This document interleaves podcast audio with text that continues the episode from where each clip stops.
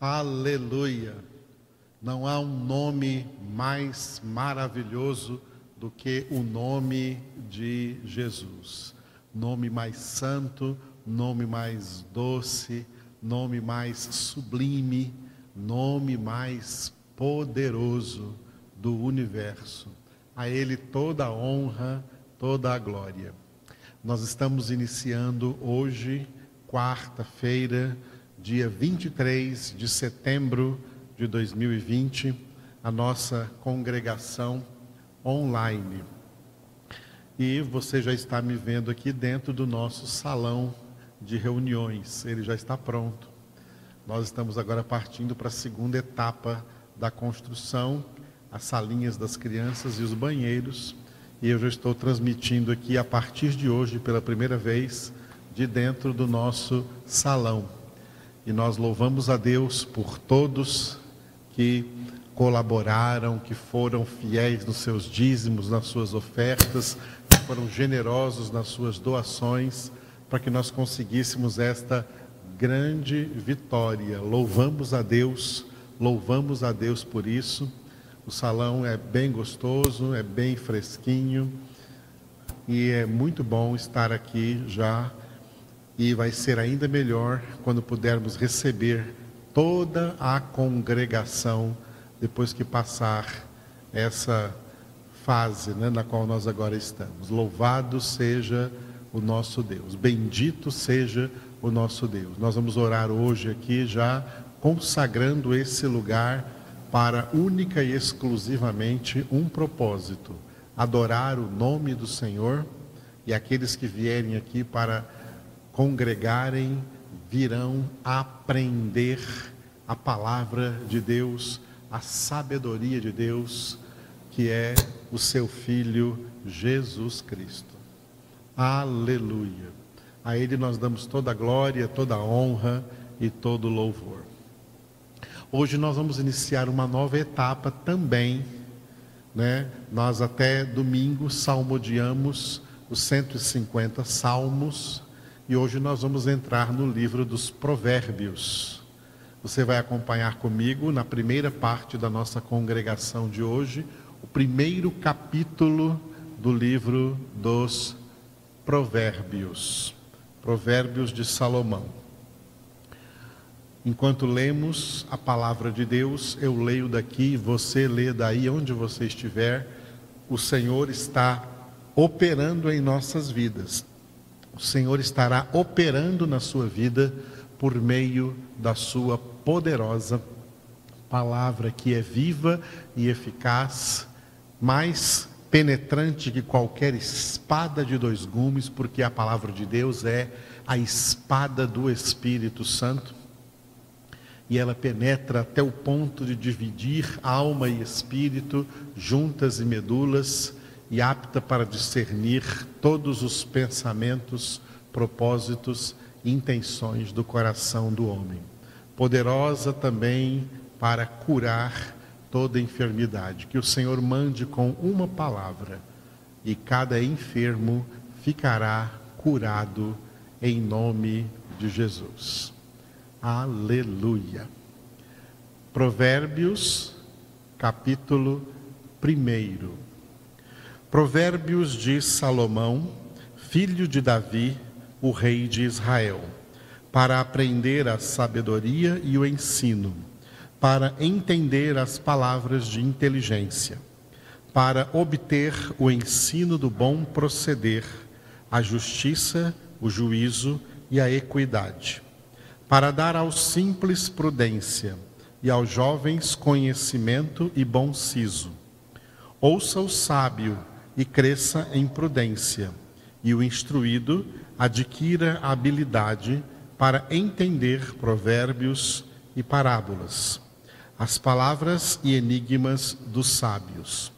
O temor do Senhor é o princípio do saber, mas os loucos desprezam a sabedoria e o ensino. Filho meu, ouve o ensino de teu pai e não deixes a instrução de tua mãe, porque serão um diadema de graça para a tua cabeça e colares para o teu pescoço. Filho meu, se os pecadores querem seduzir-te, não o consintas.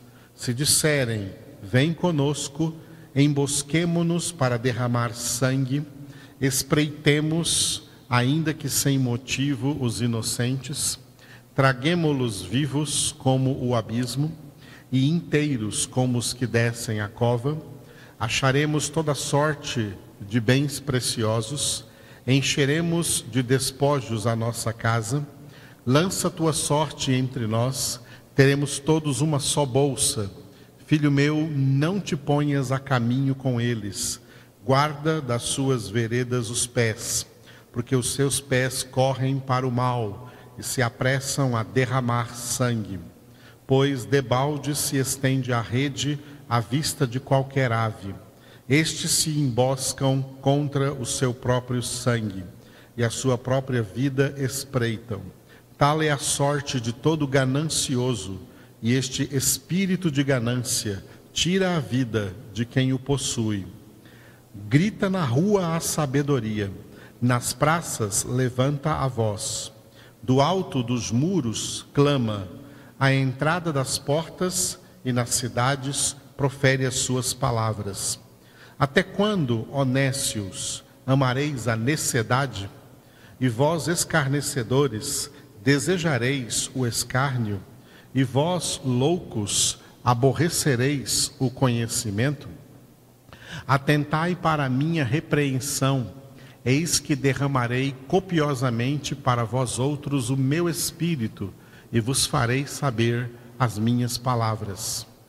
Mas, porque clamei e vós recusastes, porque estendi a mão e não houve quem atendesse, antes rejeitastes todo o meu conselho e não, o quis, e não quisestes a minha repreensão, também eu me rirei na vossa desventura, e em vindo o vosso terror eu zombarei.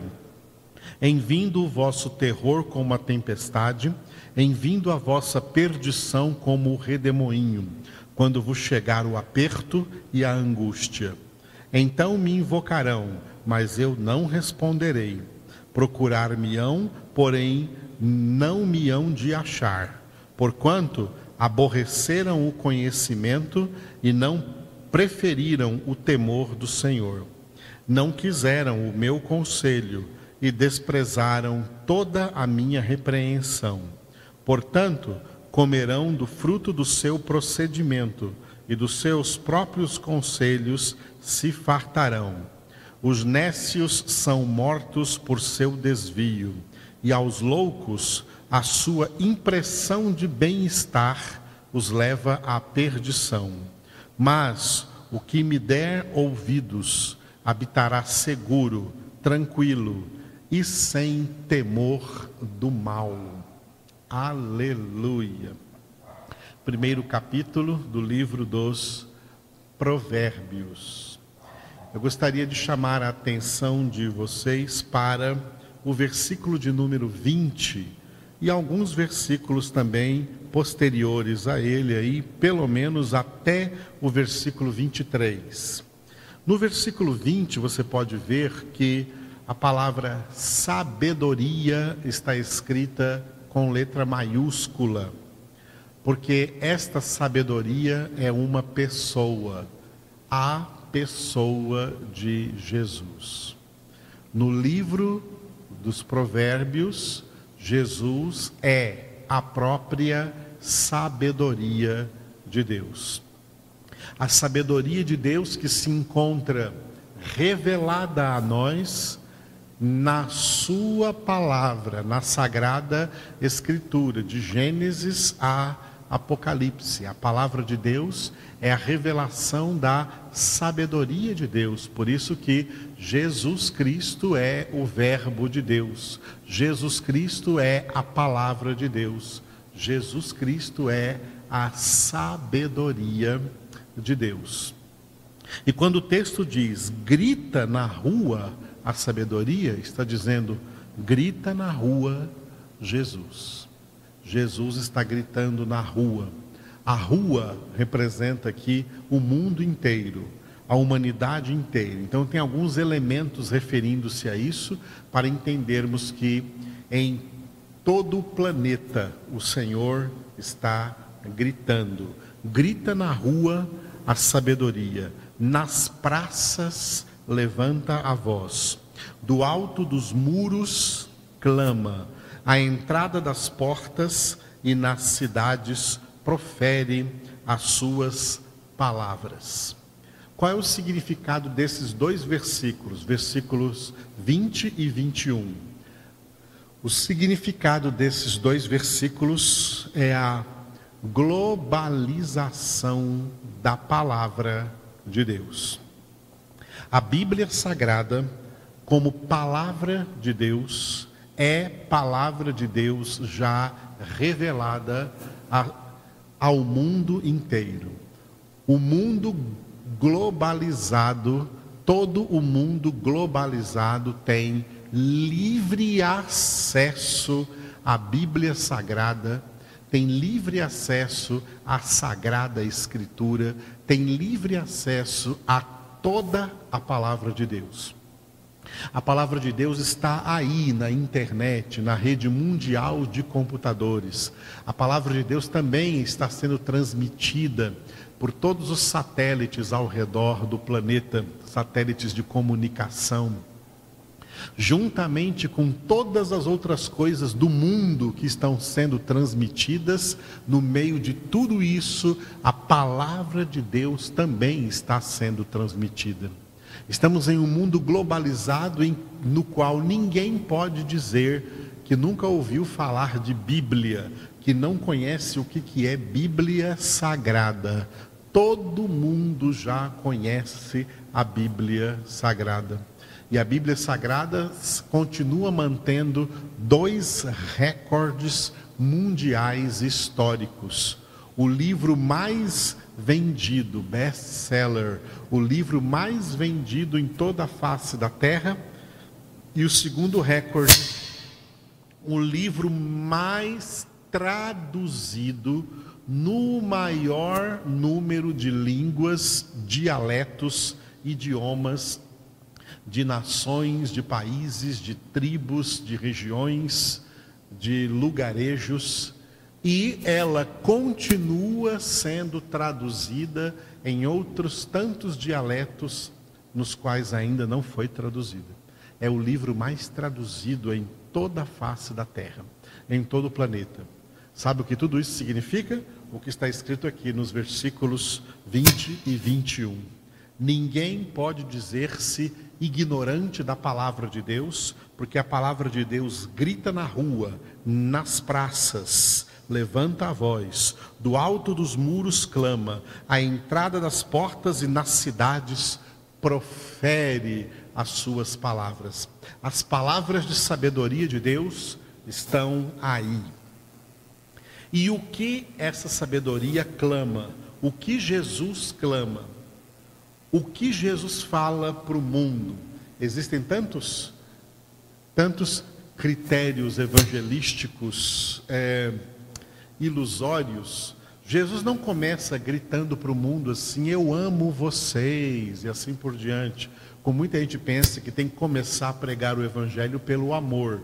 Jesus começa a abordagem de Jesus é essa que ele faz aqui, ó. Essa é a abordagem de Jesus para toda a humanidade, a partir do versículo 22. Só dois versículos, o 22 e o 23. É assim que Jesus aborda a humanidade toda. Se você perguntasse o que Jesus nesse momento quer falar para a humanidade toda, se a humanidade toda agora calasse para ouvir a voz do Senhor, o que ele diria primeiro? Ele diria exatamente o que está escrito nesses versículos 22 e 23. Ele diria assim: Até quando, honécios, amareis a necessidade?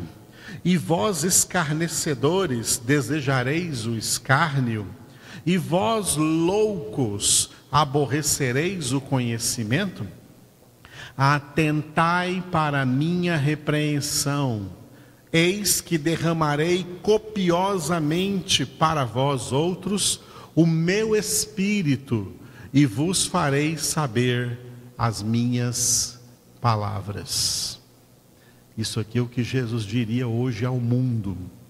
Primeiro, ele faria três perguntas. Primeira pergunta: Até quando, honécios, amareis a necessidade? O que isso significa? Nécios são pessoas sem conhecimento, mas especialmente sem conhecimento de Deus. A Bíblia está aí, aberta, revelada, traduzida. A Bíblia está aí para a humanidade toda conhecerem a Deus. Mas as pessoas preferem continuar na necessidade. O que é necessidade? É desconhecimento, ficar na ignorância. As pessoas amam mais a ignorância do que o conhecimento e, sobretudo, conhecimento de Deus, até que cada pessoa se interessa por algum tipo de conhecimento que traga para ela algum lucro financeiro, material nessa terra. Mas conhecimento de Deus ninguém quer, porque quando fala de Deus, todo mundo já quer dizer assim que já conhece muita coisa sobre Deus, que Deus é aquilo que ele acha que é e pronto, e não quer conhecer nada. Esses são nécios que amam a necessidade, ignorantes que amam a ignorância. Pessoas que não conhecem a Deus e estão muito confortáveis nessa situação de não conhecer a Deus, e é assim que elas querem continuar vivendo sem conhecer a Deus. Amam o desconhecimento de Deus, amam a ignorância em que vivem. Para eles, a ignorância é uma bênção. Segunda pergunta de Jesus: E vós, escarnecedores, até quando desejareis o escárnio? Os escarnecedores são aqueles, como disse Asaf no Salmo 73, são os ímpios que desandam a boca contra os céus eles também sabem que a Bíblia está aí no mundo para ser lida por todo mundo, mas eles debocham da Bíblia. Ah, para mim a Bíblia não é palavra de Deus, coisa nenhuma, isso aí é palavra de homens. Eu não leio Bíblia, Bíblia não é para mim. Escarnecedores que também tiram um sarro daqueles que vivem a palavra de Deus, pregam a palavra de Deus, são escarnecedores, já citados no livro dos Salmos, no Salmo de número 1, aquele que não se assenta na roda dos escarnecedores. Esse mundo é uma roda de, literalmente, uma roda de escarnecedores, escarnecendo contra Deus blasfemando contra Deus, com palavras de irreverência contra Deus, como está escrito no Salmo de número 2, contra o Pai, contra o seu Filho Jesus Cristo, e claro, contra o Espírito Santo que fez de Jesus o ungido de Deus para nossa salvação.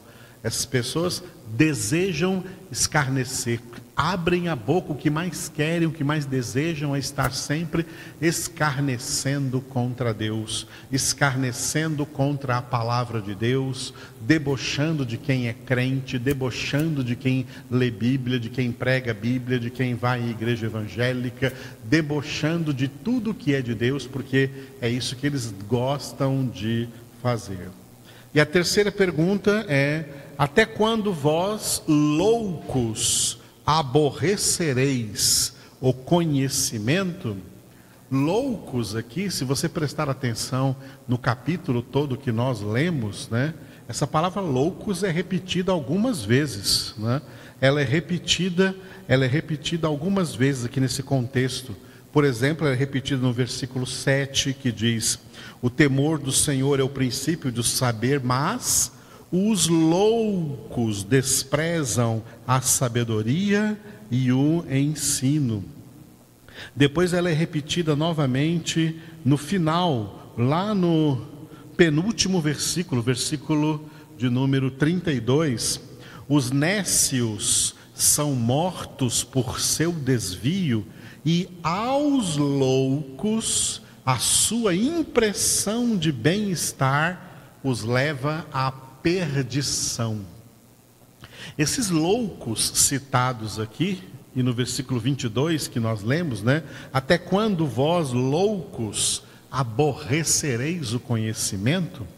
Esses loucos aqui não são, não são aqueles loucos de loucura psiquiátrica, de loucura de, de cabeça, que tem alguma enfermidade mental, que, tem, que são dementes, que tem alguma doença mental. Quem a Bíblia chama de loucos aqui são pessoas que cometem a pior de todas as loucuras que um ser humano pode cometer, mesmo sendo saudável de cabeça, saudável de mente, e cometem a pior loucura, que é rejeitar a Deus, rejeitar Jesus rejeitar a palavra de Deus, rejeitar a sabedoria de Deus, rejeitar o conhecimento de Deus, rejeitar a Escritura Sagrada aberta para trazer a todos o conhecimento de Deus, a revelação do conhecimento de Deus, e a humanidade rejeita é uma humanidade louca. A maior loucura que um ser humano faz na humanidade é rejeitar a Deus, é desprezar a palavra de Deus, é não querer o conhecimento de Deus, é não querer a sabedoria de Deus, é renegar, renunciar da sua vida a palavra de Deus. Essa pessoa não sabe o que está fazendo, isso é loucura uma loucura que as arrasta para a sua própria perdição. É loucura não querer Deus. É loucura ficar longe de Deus. É loucura não aproveitar a vida buscando a Deus de todo o coração, como ele diz na sua palavra: e buscar-me-eis e me achareis quando me buscares todo o vosso coração. Bom, então Jesus começa a abordagem com essas três perguntas: aos nécios, aos escarnecedores, aos loucos deste mundo. E aí Jesus diz assim, ó: Atentai para a minha repreensão. Tem gente que pensa, tá? Que a palavra de Deus ela é uma palavra só de consolação. Ela é uma palavra só de conforto. Ela é só uma palavra para deixar todo mundo assim, como diz na gíria, de boa. Tem gente que esquece que a palavra de Deus, ela é repreensão, tá? Ela é repreensão. Quem definiu muito bem a palavra de Deus nesse sentido foi o apóstolo Paulo, e eu vou ler com vocês, 2 Timóteo, capítulo 3, versículos 16 e 17. 2 Timóteo 3, 16 e 17. Toda a Escritura é inspirada por Deus e útil para o ensino, para a repreensão, para a correção, para a educação na justiça, a fim de que o homem de Deus seja perfeito e perfeitamente habilitado para toda boa obra. Estão vendo aqui? A palavra de Deus é para ensinar, é para repreender, é para corrigir e para educar na justiça. Tem gente que fala assim: ah, não vou naquela igreja porque o pastor repreende demais. Eu já ouvi isso a vida inteira. O pastor repreende demais. O pastor não repreende. Quem está repreendendo é Jesus é a palavra de Deus. E por isso Jesus diz aí no Provérbios 1, 23: Atentai para a minha repreensão. E a palavra repreensão também é repetida aqui nesse, nesse, mesmo, nesse mesmo capítulo primeiro de Provérbios, né? quando fala assim no versículo 25: Rejeitastes todo o meu conselho e não quisestes a minha repreensão, tá? Não quisestes a minha repreensão. No versículo 30 de novo, versículo 30, não quiseram o meu conselho e desprezaram toda a minha repreensão. O que Jesus clamou lá no versículo 23 foi: atentai, prestai atenção à minha repreensão. Pensa que a palavra de Deus, ela chega no pecador para confortar o pecador? Que a palavra de Deus chega no pecador para consolar o pecador? Não, meus queridos, a palavra de Deus ela chega para repreender o pecador. João Batista não chegou na casa de Herodes para dizer para ele assim: Herodes, eu vim aqui trazer para você uma palavra de consolação. Eu vim aqui trazer para você uma palavra, para você uma palavra de conforto, para você ficar confortável na situação em que você está. Não, eu vim aqui dizer para você o seguinte: eu vim te repreender porque você não pode estar casado com a mulher do teu irmão. Por causa disso, João Batista foi preso e depois morto, porque ele trouxe a palavra de Deus, palavra de repreensão, tá? Palavra de repreensão. Depois você lê Hebreus capítulo 12, e em Hebreus capítulo 12 é desenvolvida exatamente essa doutrina, que Deus repreende, que Deus castiga, que Deus disciplina todo aquele que ele recebe por filho. Para quê? Para que sejam corrigidos. A palavra de Deus é uma palavra de repreensão, é uma palavra de correção, porque todos nós somos muito errados, somos muito cheios de erros, e esses erros têm que ser corrigidos. E primeiro, antes do erro ser corrigido, ele tem que ser denunciado, ele tem que ser reconhecido. Tem gente que acha que é perfeito, que não tem nenhum erro, e é por isso que não aceita nenhuma palavra de repreensão, porque é o perfeitão.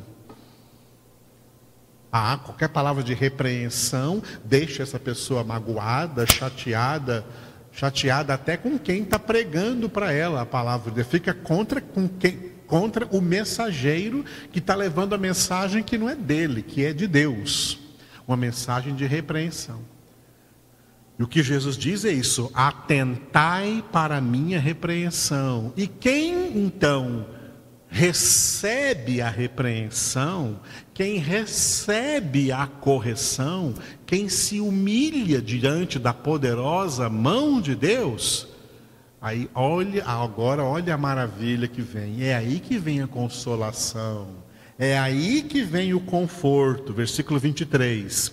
Eis que derramarei copiosamente para vós outros o meu espírito e vos farei saber as minhas palavras. Neste versículo, a palavra espírito pode estar aí com letra minúscula na sua Bíblia, como está na minha também. Mas essa palavra aqui deveria estar com letra maiúscula, porque quando Jesus fala o meu espírito, ele está se referindo ao Espírito Santo. Está falando aqui do derramamento do Espírito Santo. Ele derrama o Espírito Santo. Ele batiza com o Espírito Santo, como João Batista profetizou, ele vos batizará com o Espírito Santo. Jesus derrama o seu Espírito Santo sobre quem recebe as suas repreensões, sobre quem se torna corrigível, quem se torna ensinável, quem reconhece que precisa de muita correção, que tem muitos erros, se humilha diante de Deus, sobre esses o Senhor derrama, e olha, ele diz aqui, ele derrama copiosamente o seu espírito. E o Espírito Santo na vida dessa pessoa vai cumprir o que? Vai cumprir o que o próprio Jesus profetizou acerca do ministério do Espírito Santo em João 16, 13, quando Jesus chamou o Espírito Santo de o Espírito da Verdade. O Espírito da Verdade vos guiará a toda verdade. E é por isso que aqui, em Provérbios 1, 23, Jesus diz: Derramarei para vós copiosamente o meu espírito, e, como resultado disso, vos farei saber as minhas palavras. Porque ninguém conhece Bíblia sem o Espírito Santo. Ninguém entende Bíblia sem o Espírito Santo. Quem não tem o Espírito Santo nunca vai entender a palavra de Deus. Mesmo que ela seja hoje uma palavra globalizada, mas não entendem se não tiverem o Espírito Santo em suas vidas. É o Espírito Santo quem guia os filhos de Deus, as filhas de Deus, a toda a verdade. É assim que nós começamos o livro dos Provérbios, tá? É assim que nós começamos o livro dos Provérbios. Por falar em livro de Provérbios, o que é um provérbio? Você sabe o que é um provérbio? Bom, para começar, esse não era o nome original deste livro.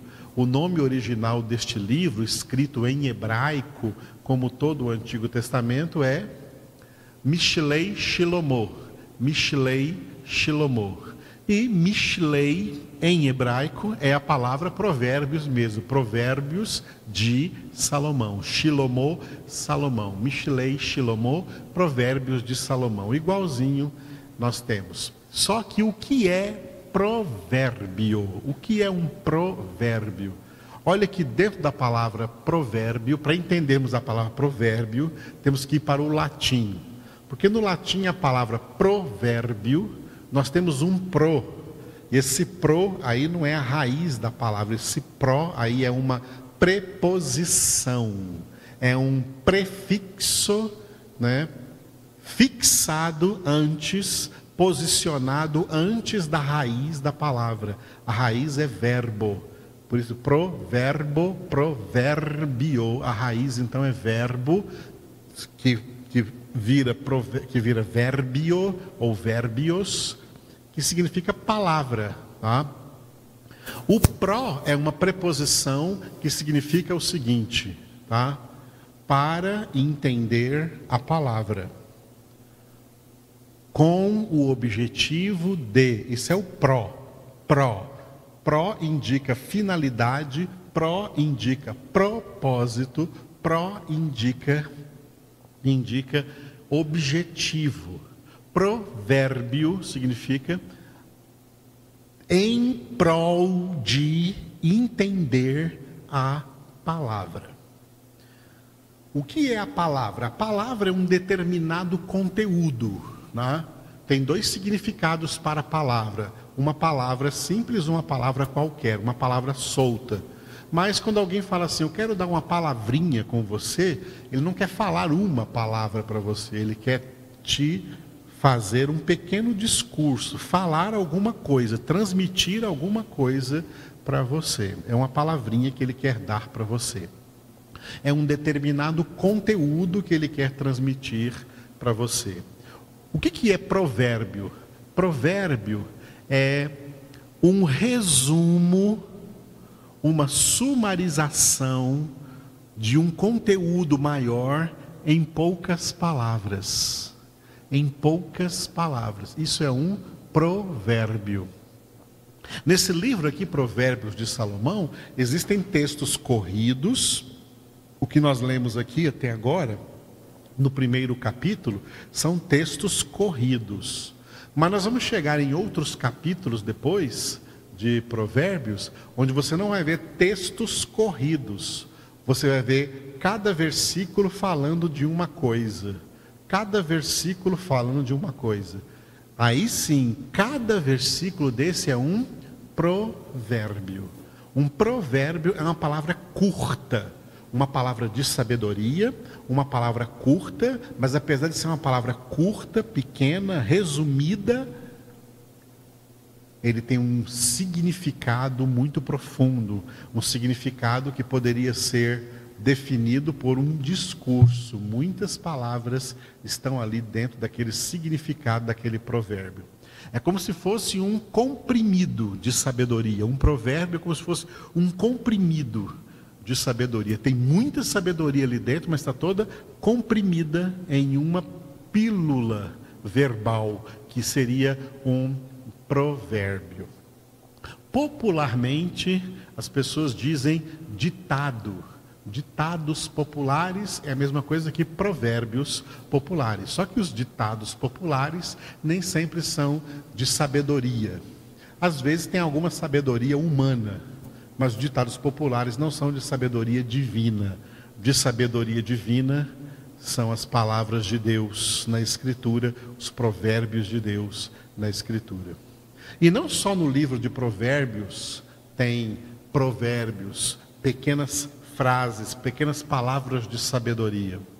Olha a palavra de sabedoria de Jesus, quando pessoas tentaram confrontá-lo, né, porque ele estaria estaria sendo acusado por algumas pessoas de estar é, pregando rebeldia social para que as pessoas não pagassem impostos ao imperador romano César que dominava Israel naquela época. Então trouxeram, então vieram para ele com essa pergunta: Senhor, é lícito ou não pagar impostos a César? Aí Jesus pediu assim: Mostra uma moeda com que vocês pagam o imposto. Alguém mostrou a moeda e ele perguntou: De quem é a face aí esculpida nessa moeda? Todo mundo respondeu: De César. Aí vem um provérbio de Jesus, uma palavra de sabedoria de Jesus. Uma palavra resumida, mas que tem um grande significado. Dai a César o que é de César e a Deus o que é de Deus. Isso é um provérbio. Tá? É um provérbio, uma palavra de sabedoria, uma palavra resumida, poucas palavras, às vezes uma única frase, mas ela está cheia de um grande conteúdo de sabedoria. É isso que nós vamos estar lendo nas nossas congregações a partir de hoje no livro dos Provérbios, começando hoje com o primeiro capítulo. Provérbios é palavra de Deus palavra da sabedoria de Deus. Sabedoria que grita na rua, nas praças levanta a voz, do alto dos muros clama, à entrada das portas e nas cidades profere as suas palavras. Em meio às redes sociais, a palavra de Deus está sendo também proclamada. Jesus também está falando. Cale as outras vozes e ouça a voz do Senhor. Aleluia. Oremos. Senhor nosso Deus, Papai Todo-Poderoso, obrigado por nos ter dado Jesus, a tua palavra, e obrigado por nos ter dado o Espírito Santo que nos guia nessa palavra, que nos guia nessa verdade, que nos ensina o que cada uma dessas palavras significa, o que o Senhor está falando conosco na tua palavra, diretamente na tua palavra. Te louvamos, papai, porque a tua palavra é a tua sabedoria para nós, porque é tua vontade que nós sejamos sábios. Os filhos que desejas são filhos sábios. As filhas que desejas são filhas sábias. Tu não tens filhos nécios, filhos ignorantes. Tu queres que os teus filhos sejam conhecedores. Por isso que a tua palavra é revelação de conhecimento para nós. Conduza cada um de nós por meio do teu Espírito, Senhor, a conhecer cada vez mais a tua palavra e a entender cada vez mais a tua palavra e ser também instrumentos para levar esta sabedoria, este conhecimento a outros, ser instrumentos por meio dos quais a sabedoria continua gritando nas ruas e elevando nas praças a sua voz, clamando de cima dos muros e falando a todas as cidades, o mundo inteiro, a tua palavra viva e eficaz. A tua palavra que é o teu evangelho, o teu poder para a salvação de todo aquele que crê. Aleluia. Te louvamos, Senhor, porque a tua palavra é poderosa, o teu evangelho é poderoso. Por isso, por esta palavra tu criaste o universo e por essa palavra tu sustentas o universo com todas as suas criaturas. Te louvamos, ó Deus, porque tu sempre fazes jus à tua palavra, porque tu cumpres cabalmente sobre a face da terra a tua palavra. E é por isso que o teu filho Jesus declarou e nós cremos que passará o céu e a terra, mas as tuas palavras jamais passarão, porque são palavras de vida eterna, sabedoria eterna, conhecimento eterno. Abençoados aqueles que se renderam diante da tua palavra, diante da tua repreensão, para receber copiosamente o teu Espírito Santo e saberem compreender, entender e interpretar corretamente a tua palavra.